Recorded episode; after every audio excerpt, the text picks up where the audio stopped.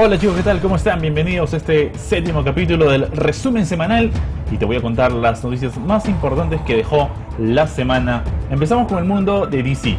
Shazam debutó ya en su primer fin de semana, hablamos del sábado y domingo pasado, con más de 160 millones de dólares, lo que se ha recaudado a nivel mundial. De momento, Shazam se posiciona como uno de los mejores estrenos del mundo DC. ¿Sorpresa? Creo que para nadie.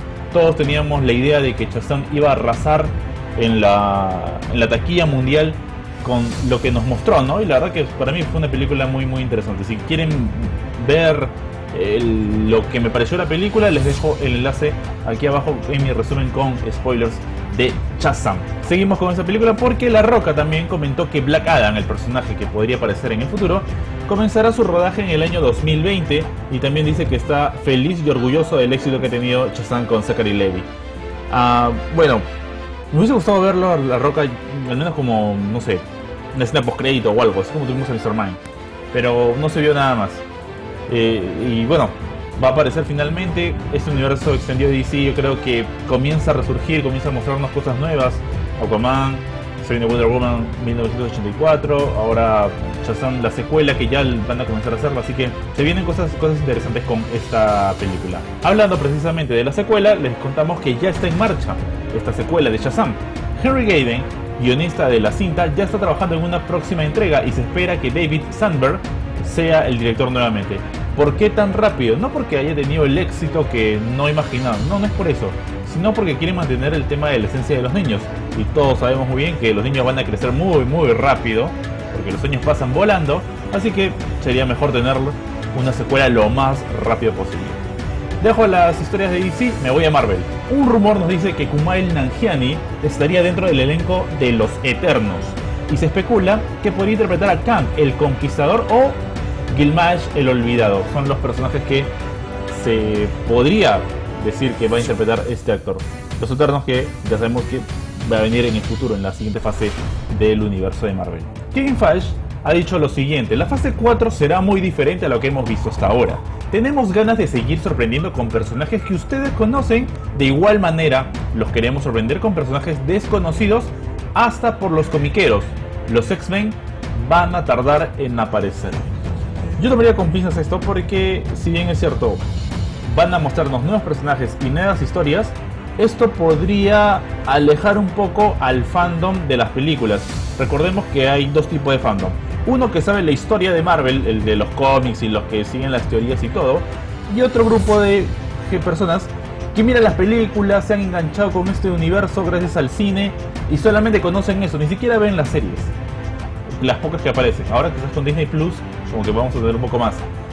Entonces, mostrarles algo nuevo a los que ven solamente las películas podría alejarlos de lo que muestra Marvel. Así como hay películas que no muestran la misma taquilla. Eh, algunas solitarias, ¿no? Quizás como que el, lo mejor de este universo se centra cuando están los Avengers juntos. Ah, yo creo que eso de los X-Men van, van a tardar en aparecer. Mm, no creo que tarden tanto. Quizás uno o dos años. No más. Robert Downey Jr. va a proyectar Avengers Endgame de una forma totalmente privada. ¿Cómo es posible? Bueno, esta premiere, entre comillas, se dará en su casa de Malibu el día 21 de abril, un día antes de la premiere en Los Ángeles. Todos sabemos que el estreno es el 25, la premiere el 22 y Robert Downey Jr. en su casa va a pasar la película el 21. Obviamente van a ser los actores, gente muy cercana al universo, solamente para que ellos sepan el producto final de la película. No, no es que va a vender entrada ni nada, no está promoviendo piratería para nada Robert Downey Jr. Pero imagínense, los privilegios de ser Robert Downey Jr. Chris Hemsworth no sabe si Thor muere o sobrevive en Endgame. Aún no ha visto la versión final de la película, aunque tiene una idea aproximada de lo que va a suceder, pero no sabe cómo va a terminar. Él dice que estaría encantado de hacer más películas, entonces esto me deja una gran duda. Él ha filmado entonces una escena con Thor muriendo o Thor ganándole a o simplemente su personaje va a comenzar a desaparecer poco a poco.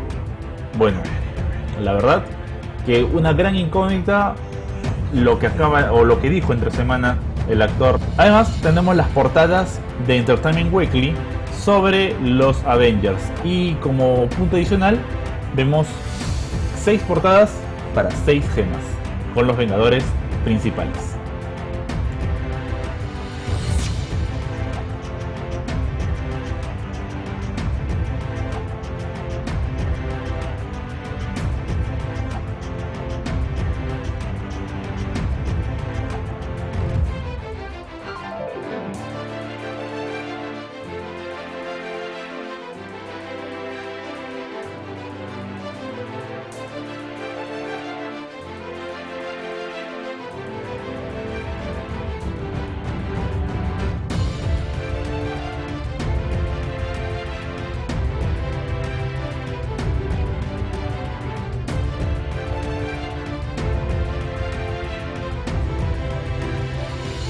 Marvel Studios ya está desarrollando una serie en Disney Plus que entre semana ya salió acerca de Hawkeye.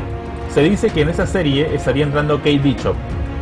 Además, Jeremy Renner regresaría como Clint Barton. Así que todos sabemos lo, que va a pasar más adelante con la hija de Clint Barton. Y que bueno, tendría su propia serie, ¿no? Parece que esto de las películas se va a comenzar a desarrollar tanto en un pasado o en líneas alternas a lo que no vimos en la película o los juegos que hay de las, de las películas que nos dejaron. Vamos a ver cómo resulta esto, porque comúnmente eh, la gente va al cine, tiene tiempo para las películas, pero no quizás mucho tiempo para ver una serie. Sobre todo si tiene una, dos, tres, cuatro temporadas, son capítulos extensos.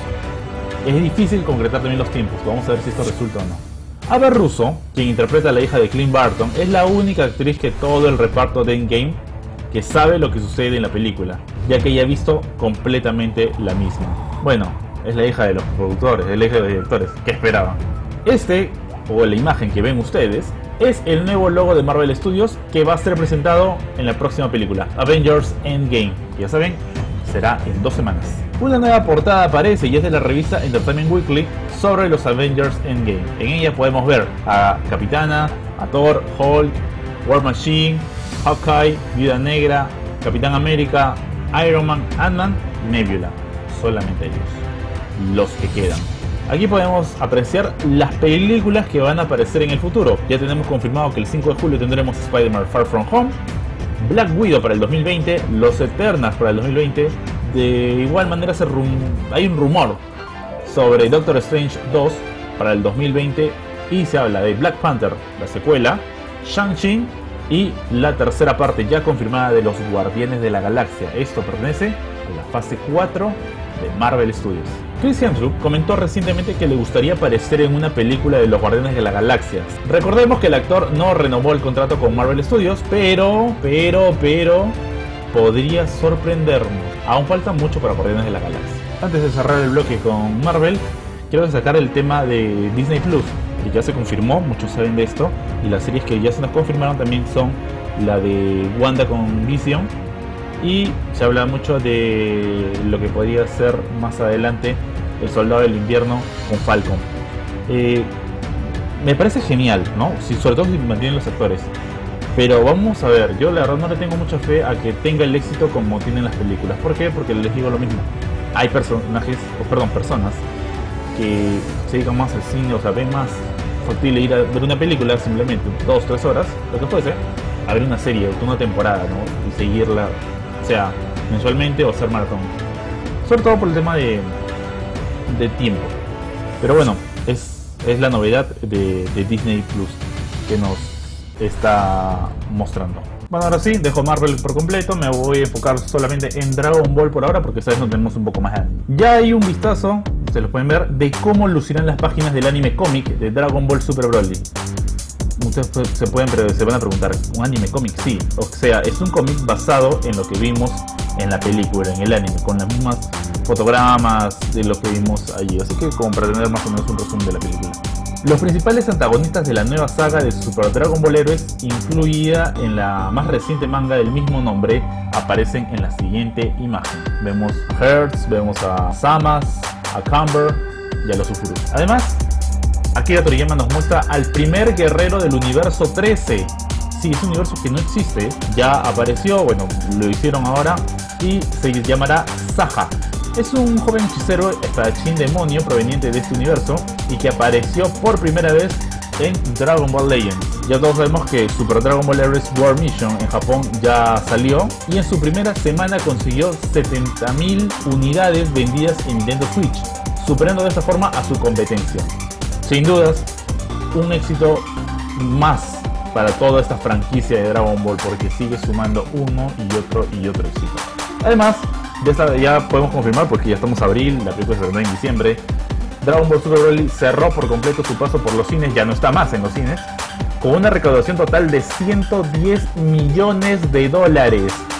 Sin duda, un éxito total, rotundo en lo económico para la franquicia de Dragon Ball. Ahora, ¿esto qué significa? Bueno, significa que simplemente Dragon Ball sigue dando plata, pues se viene anime, se viene más películas, se vienen videojuegos, de todo. Por otra parte, se confirmó una nueva tarjeta de para los estos juegos de World Mission eh, que se distribuye en Japón y parte del occidente, donde podemos ver la imagen de Broly. Ahí se las dejo.